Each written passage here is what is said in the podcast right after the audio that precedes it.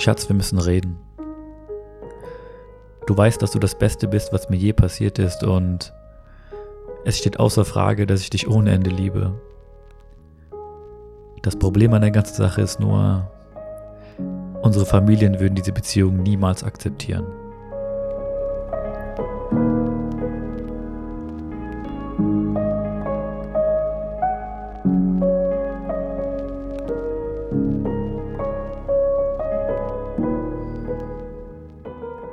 Kommt euch dieses Gespräch vielleicht bekannt vor? Bestimmt habt ihr das schon mal von eurem Freund gehört oder wart vielleicht sogar selber ein Teil dieses Gesprächs. Mein Name ist Suleiman und ich heiße euch herzlich willkommen zu einer neuen Episode des DC Talks.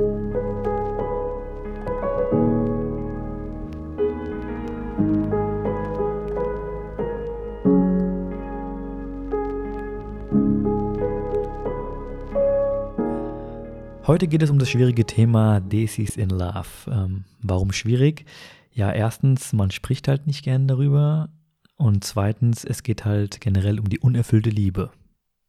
Hier muss man unterscheiden zwischen Verliebtsein und Liebe, denn ich persönlich kann nur von Liebe sprechen, wenn ich von einem Partner spreche, mit dem ich verheiratet bin, mit dem ich eine Zukunft aktiv gestalte und nicht eine Zukunft ähm, in mein, meinen Gedanken mir ausmale oder plane. In dieser Aufnahme geht es aber darum, dass man gar nicht erst die Möglichkeit hatte, eine Ehe einzugehen oder sich bewusst ähm, dagegen entschieden hat. Okay, dann reden wir nicht weiter um den heißen Brei rum, sondern kommen wir jetzt direkt zum ersten Punkt. Ähm, diesen Punkt hat uns eine Zuhörerin zugespielt. Es ging darum, dass ähm, die Kaste, besser gesagt die Saat, nicht der Familie gepasst hat und es dazu nicht zu einer Hochzeit gekommen ist. Ja, das ist etwas, ähm, das aus dem Ursprungsland kommt. Ähm, sie gehören einer bestimmten gesellschaftlichen Schicht an und pflegen ein übertriebenes Standesbewusstsein. Ähm, die Funktion dieser Kasten oder Saat ist im Grunde genommen die Privilegien und den Besitz, das Eigentum unter seinesgleichen zu behalten und damit aber auch gleichzeitig zu verhindern, dass andere Kasten quasi aufsteigen können. Es ist politisch gewollt, ähm, dass es zu keiner Vermischung kommt. Wenn aber Menschen aus verschiedenen Kasten in ein westliches Land emigrieren, wie es ja bei uns der Fall ist, äh, ähm, dann sind diese Unterschiede schnell irrelevant, denn sie sind alle hier miteinander, meist mittellose Flüchtlinge oder Asylbewerber. Innerhalb weniger Jahre haben sich die Schichten vermischt. Die nächste Generation hat ähm, andere Indikatoren gefunden, um sich zu identifizieren. Und meist nimmt ähm, der Bildungsgrad oder die finanzielle bzw. berufliche Entwicklung eine viel wesentlichere Rolle ein als die Kaste, in der man reingeboren wurde. Also was ich dazu gerne sagen wollen würde, wäre einfach, also es geht darum, dass ich eigentlich mal, ehrlich gesagt, meinen Frust rauslassen möchte bezüglich dieses Themas. Ich kann halt sowas einfach nicht nachvollziehen und verstehen. Ich meine, das sind halt zwei Leute, die sich gefunden haben und ähm, ja, die Familie will es nicht, aus welchen Gründen auch immer, wegen der Kaste, wie du das gerade schön erklärt hattest. Aber es geht ja sogar teilweise so weit, dass die Leute selber oder das Paar selber, sei es der Mann oder die Frau, im Endeffekt sogar der Familie zustimmt, obwohl sie mit der Person zusammen war oder zusammen ist, aber trotzdem den Wert der Kaste höher legt als die vermeintliche Liebe. Da stellt sich mir wieder die Frage, ist das überhaupt Liebe oder nicht? Aber ich kann es so ein bisschen nachvollziehen, weil gerade in dem Beispiel, das mir zugespielt worden ist, war es halt so, dass halt die Familie, alles drum und dran super funktioniert. Alle sind super harmonisch miteinander, aber das war ein Riesenstreitpunkt oder ist ein Riesenstreitpunkt. Und sie hat sich am Ende, ob positiv oder negativ gesehen, sich am Ende doch für die Familie entschieden, besser gesagt für die Kaste entschieden, anstatt die Person zu nehmen, mit der sie lange zusammen war. Und ja. Also ich finde oder ich glaube, ein Großteil der jungen Generation kann sich mit diesem Kassensystem überhaupt nicht mehr identifizieren. Ähm, zumindest glaube ich das, äh, dass nicht alle, aber ein Großteil der aktuellen Generation dieses Gedankengut der Eltern nicht mehr mitträgt. Das ist äh, mein Eindruck. Ähm, Kompliziert wird es dann, wenn Eltern ähm, ihr Kind standesgemäß verheiraten wollen. Also die Bedeutung dieses Ausdruckes gibt es ja, glaube ich, in jeder Kultur, ähm, dass man den passenden Partner findet, der in Anführungszeichen ebenbürtig ist. Ähm, nur muss man sich im Klaren sein, dass es unter normalen Umständen schon schwer genug ist, einen Partner fürs Leben zu finden. Und wenn man dann auch noch Ansprüche hat, dass der Partner einer bestimmten Kaste angehören muss, dann äh, kann die Suche bis ins Endliche gehen. Also außerdem garantiert dir natürlich auch niemand, dass diese Ehe dann halten wird. Das kann ja generell niemand garantieren, ne? aber besonders ja, besonders diesen Fall, wenn es zum Beispiel schon in der Familie zu den Fällen kam, wo innerhalb der Kaste geheiratet wurde und es dazu Probleme gab und sogar Scheidungen gab, also wirklich katastrophale Dinge passiert sind, hat man trotzdem oder beharrt man trotzdem darauf, dass es weiterhin in diesem System bleibt, anstatt mal ein bisschen umzudenken und zu sagen, okay, hey, da hat jemand jemanden gefunden und ich akzeptiere das einfach und bin halt zufrieden mit der Entscheidung, die da gerade getroffen worden ist. Ja, für uns ist es halt völlig unverständlich, ähm, das ist klar, aber ich ähm, halte trotzdem daran fest, äh, dass ich denke, dass diese Generation das definitiv anders sieht und, und die in die nächste Generation mitträgt. Da stimme ich dir teilweise zu. Mit der nächsten Generation ja, mit der jetzigen Generation, die sich damit noch rumschlagen muss, ist es halt so wirklich, ähm, wie gesagt, es ist nicht die eine Person, die mir das geschrieben hatte, sondern man bekommt es immer wieder mit, dass halt es einfach nicht passt. Und zu dem Thema nicht passen kommen wir jetzt schon zum nächsten. Wir hatten jetzt die Kaste und Saat kurz erwähnt gehabt.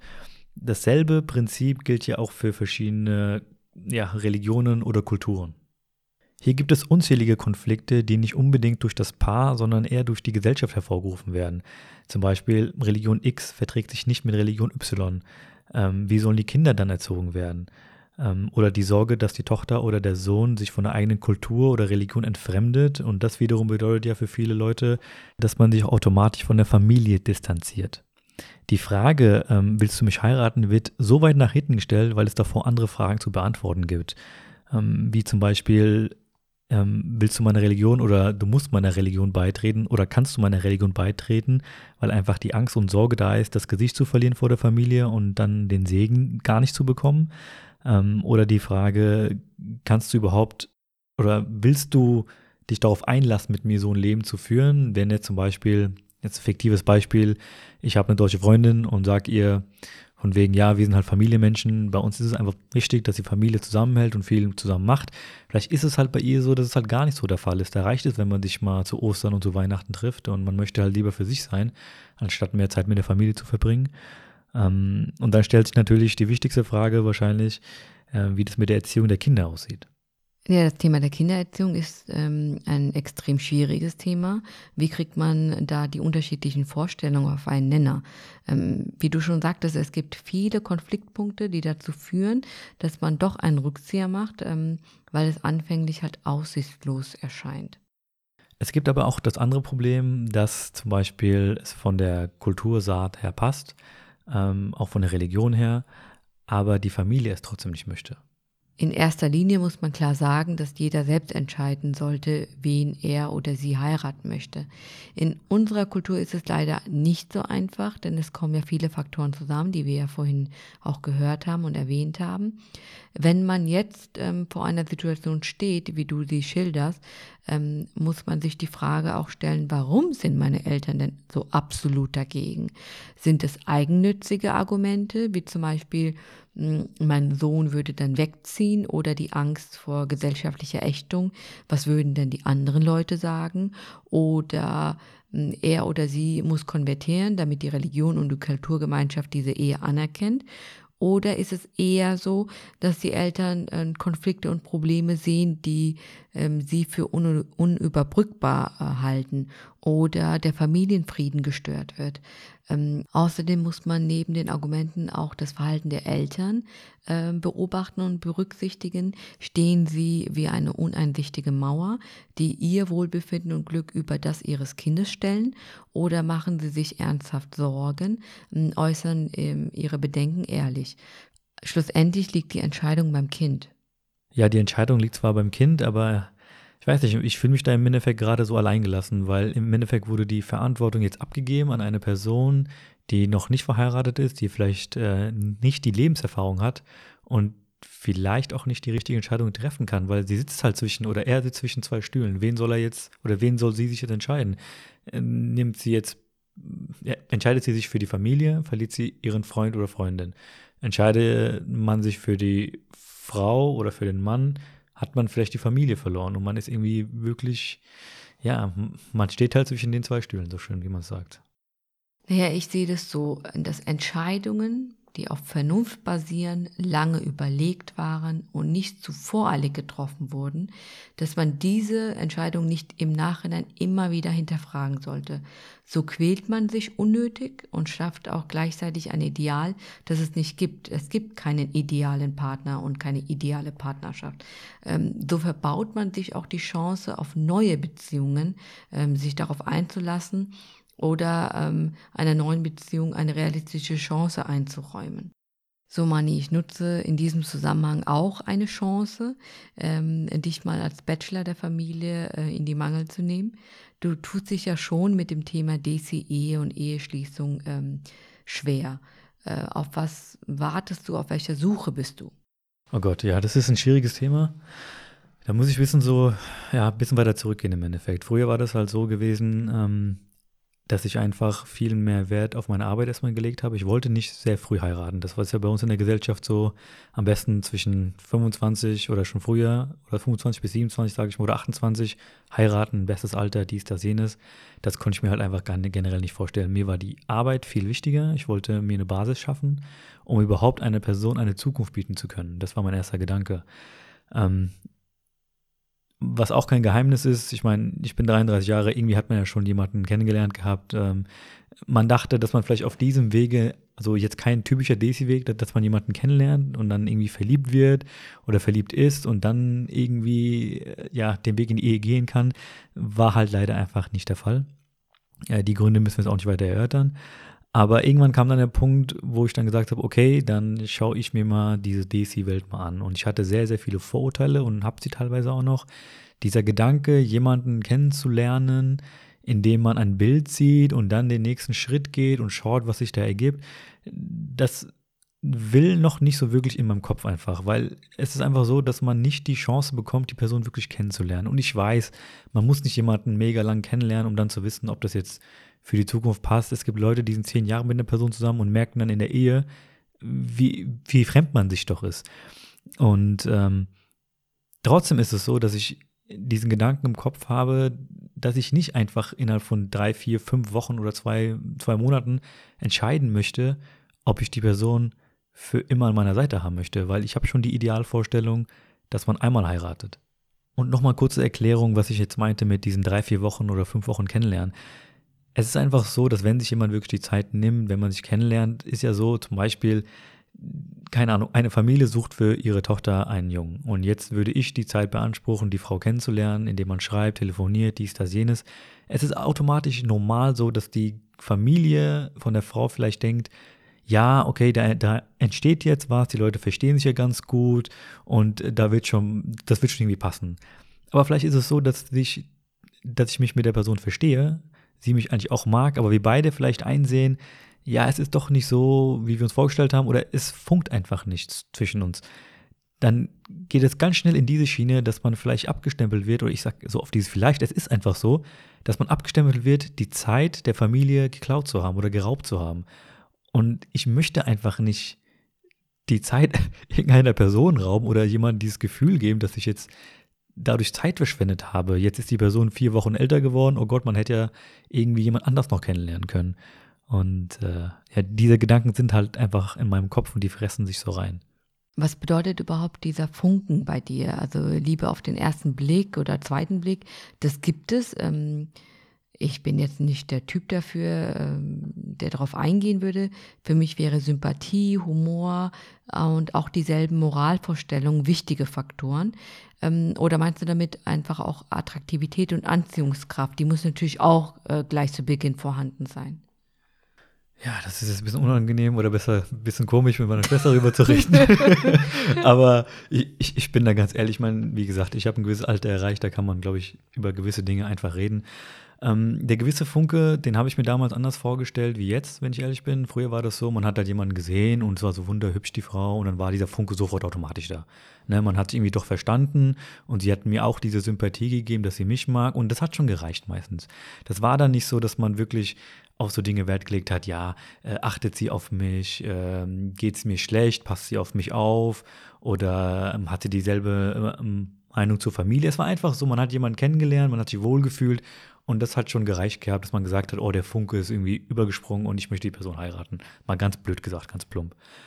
Ähm, über die Jahre hat sich natürlich die Sicht der Dinge geändert und man hat wirklich, es ist halt seltsam, dass du jetzt gerade das fragst, weil ich wirklich vor kurzer Zeit erst darüber nachdenken musste, wie sich mein eigenes Denken geändert hatte, wie ich früher die Liebe gesehen habe und wie ich jetzt die Liebe sehe. Und wie du es gerade am Ende beschrieben hast, das sind genau die Dinge, die jetzt für mich wichtig sind. Das Aussehen ist natürlich, spielt das eine gewisse Rolle, besonders wenn man jetzt jemanden einfach kennenlernen würde übers Foto. Ne? Da kann man zwar den Charakter nicht sehen oder erfühlen oder kennenlernen, man sieht aber eine gewisse, ja, man muss ganz blöd sagen, es ist halt so, fühlt man sich angezogen oder nicht. Das sind erstmal die ersten Dinge, die man so im Kopf hat. Ne?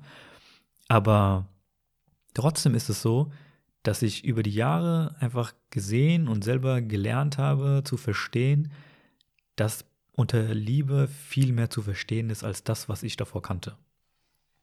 Wie ich es davor kannte, habe ich ja kurz erklärt gehabt und die Dinge, wie ich sie jetzt sehe, ist einfach, dass man jemanden braucht, dem man einfach wirklich vertrauen kann. Es ist zwar ganz plump gesagt Vertrauen, aber es gibt nicht mehr so viel Vertrauen, habe ich zumindest das Gefühl dass man wirklich sich auf eine Person einlassen kann und weiß, dass man an der richtigen Stelle ist. Wir hatten das so oft in unserem Podcast erwähnt gehabt, ne? Jetzt diese Probleme, die, die man haben kann in einer Ehe, dass man sagt, man spricht darüber, was stimmt nicht miteinander, gibt es da Konflikte, dann, dann, dann sollte man so weit sein, zumindest darüber reden zu können und nicht direkt zu der Freundin zu rennen, zu der Schwester zu rennen oder sonst zu irgendwen und da die Probleme anzusprechen der gegenseitige Respekt ist auch so ganz blöd gesagt aber das ist auch nicht oft gegeben. Die Leute nehmen so viele Dinge für selbstverständlich, die wertschätzen vieles gar nicht mehr. Sie sehen das, was sie vielleicht auf Instagram sehen oder auf YouTube sehen, wie alles toll läuft, macht die Bilder, macht dies, macht jenes.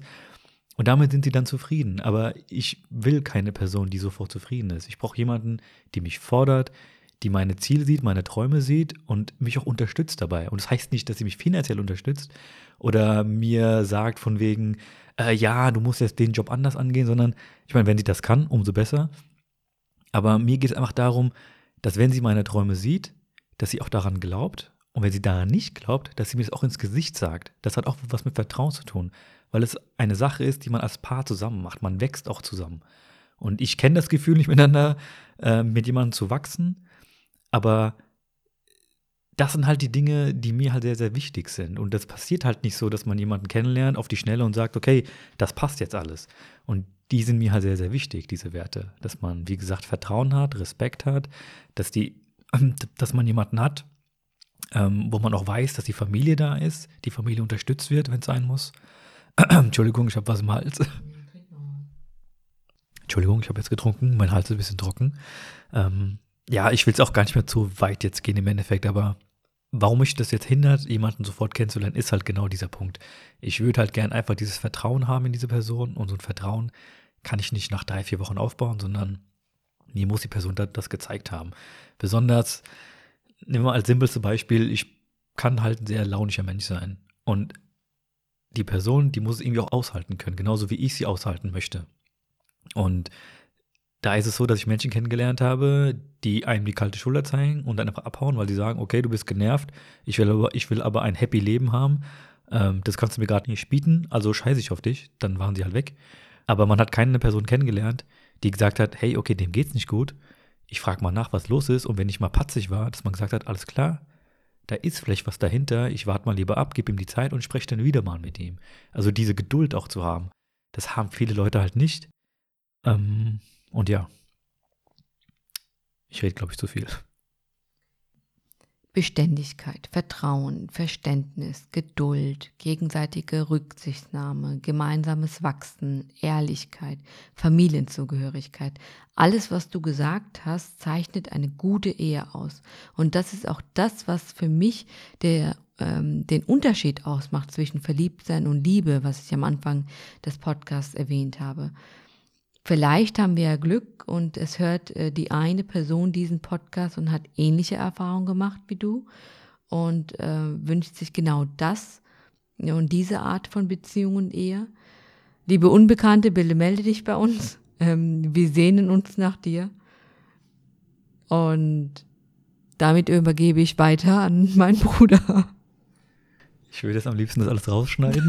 das war nichts in der Sache. Das Aber das hat doch jetzt super gepasst. Äh, super unangenehm ist das für mich. Das hat ja auch schon äh, Kummel gemacht mit dem, keine Ahnung, irgendeine Frage wurde gestellt, ob ich Single bin. Und dann hat sie Ja geschrieben und keine Ahnung was. Ich bin da, ich weiß nicht, ich, äh, eine kurze Anekdote. Da hat mir vor einiger Zeit jemand geschrieben und äh, hat gesagt, ja, wie eingebildet ich wäre, weil ich ja auf der Veranstaltung von meiner Schwester, also von Gomel, äh, Werbung, bisschen Insta, RSA, äh, RAS, Kosmetik und so. nee, dass ich da ähm, ja, mich irgendwie aufgespielt hätte, dies, das, jenes. Und das ist halt einfach so witzig, wenn ich das so höre, weil die Person kennt mich nicht. Und die meisten, die mich kennen, wissen, ich lebe so zurückgezogen. Ich bin so ungern unter so vielen Leuten. Ähm, ich komme damit klar zwar, aber ich bin selten irgendwo unterwegs. Und diese ganze Geschichte habe ich so kurzfristig für Gomel gemacht, weil einfach kein anderer das machen wollte und sie hätte gern jemanden gehabt, der die Person, also die die ganzen Leute begrüßt. Und das habe ich einfach dann gemacht. Und das war's schon. Und einige denken dann, ähm, ich hätte es jetzt gemacht, weil ich unter Leute sein wollte, weil ich Mädels sehen möchte oder so ein Scheiß.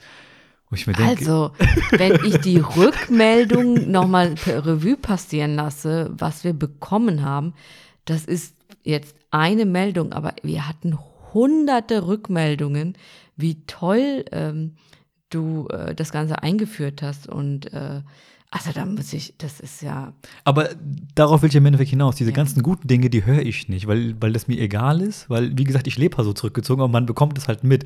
Deshalb ist es mir gerade unangenehm gewesen, weil du jetzt gerade irgendeine Fremde geschrieben okay. hast. Oder äh, da irgendwie, keine Ahnung, dass sich da jemand meldet. Aber um das Thema jetzt mal auch äh, wieder zu beenden oder nochmal aufzugreifen, im Endeffekt ist es so, ich persönlich mache mir da keine großen Gedanken, weil ich einfach eine Familie habe, die weltoffen ist und ich muss mir da keine großen Gedanken machen. Es ging mir eher darum, das Thema anzusprechen, weil es einfach, also seitdem wir den Podcast machen, habe ich mit so vielen Leuten gesprochen und es war, also waren sehr viele Geschichten dabei, die waren einfach nur traurig gewesen. Leute, die dann doch entschieden haben, den Weg mit der Familie zu gehen, haben dann jemanden bekommen, was wirklich elend geendet ist oder immer noch elend läuft. Andere Leute, die sich dann doch für eine Partner entschieden haben und ähm, das lief dann am Anfang okay, dann wurde es wieder schlecht. Es ist einfach ein sehr, sehr schwieriges Thema und äh, was wir eigentlich heute damit erreichen wollten, war einfach aufzulisten, dass Liebe oder die, die, diese Vorstellung, die man hat, nicht immer einfach aufgehen kann oder aufgeht, sondern man gewisse Dinge beachten muss, zwangsweise beachten muss, wenn man ein Desi ist und sich dann in Ruhe überlegen muss, welchen Weg man gehen möchte. Und äh, die einige sehen halt die Liebe, ja, wenn man mit jemandem zusammen ist, sehen halt die Liebe und sagen, das ist der Weg und das war's und ähm, vergessen die andere Seite, also die Familie. Und wiederum gibt es äh, die Leute, die so viel Wert auf die Familie legen und haben vielleicht wirklich den besten Partner, den man sich vorstellen kann, aber gehen den Weg halt nicht. Und äh, diese Konstellation über die habe ich mir sehr, sehr lange Gedanken gemacht, warum das so ist.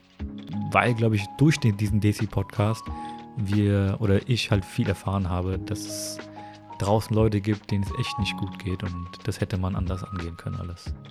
Okay, dann kommen wir jetzt auch wirklich mal zum Ende. Hinabadi, ähm, hast du noch eine intime Frage, die eigentlich kein Menschen was angeht? nee, wir wurden heute schon sehr privat. Ähm, aber ich glaube, wir beenden das jetzt Ganze. Alles klar. Auch hier, falls es Fragen gibt, äh, einfach schreiben, YouTube kommentieren, ähm, wie es euch passt. Ansonsten, wie immer gilt, passt auf euch auf, bleibt gesund, Rodafis und bye bye. bye.